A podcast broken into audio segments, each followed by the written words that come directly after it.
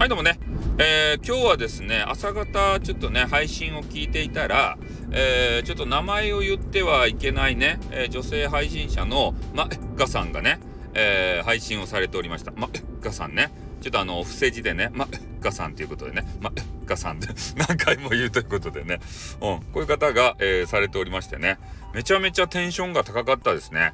やっぱり。ね、えー、スタイフ四天王ということで、なんか知らんけど、称えられていた方の一人でございますよ。ね、軽快なトークで、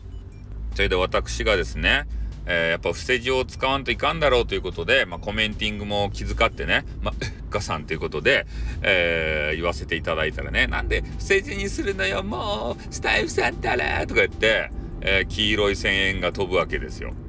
で、その中に、部屋の中にね、吉さんがおって、えー、厳しいコメンティングをね、えー、また、あの、いただいて、俺がいたたまれなくなってね、え、そそくたと、あの、部屋を出ました。まあ、そんな感じでね、ま、ガさん、ま、ガさんね、何回も言うということで。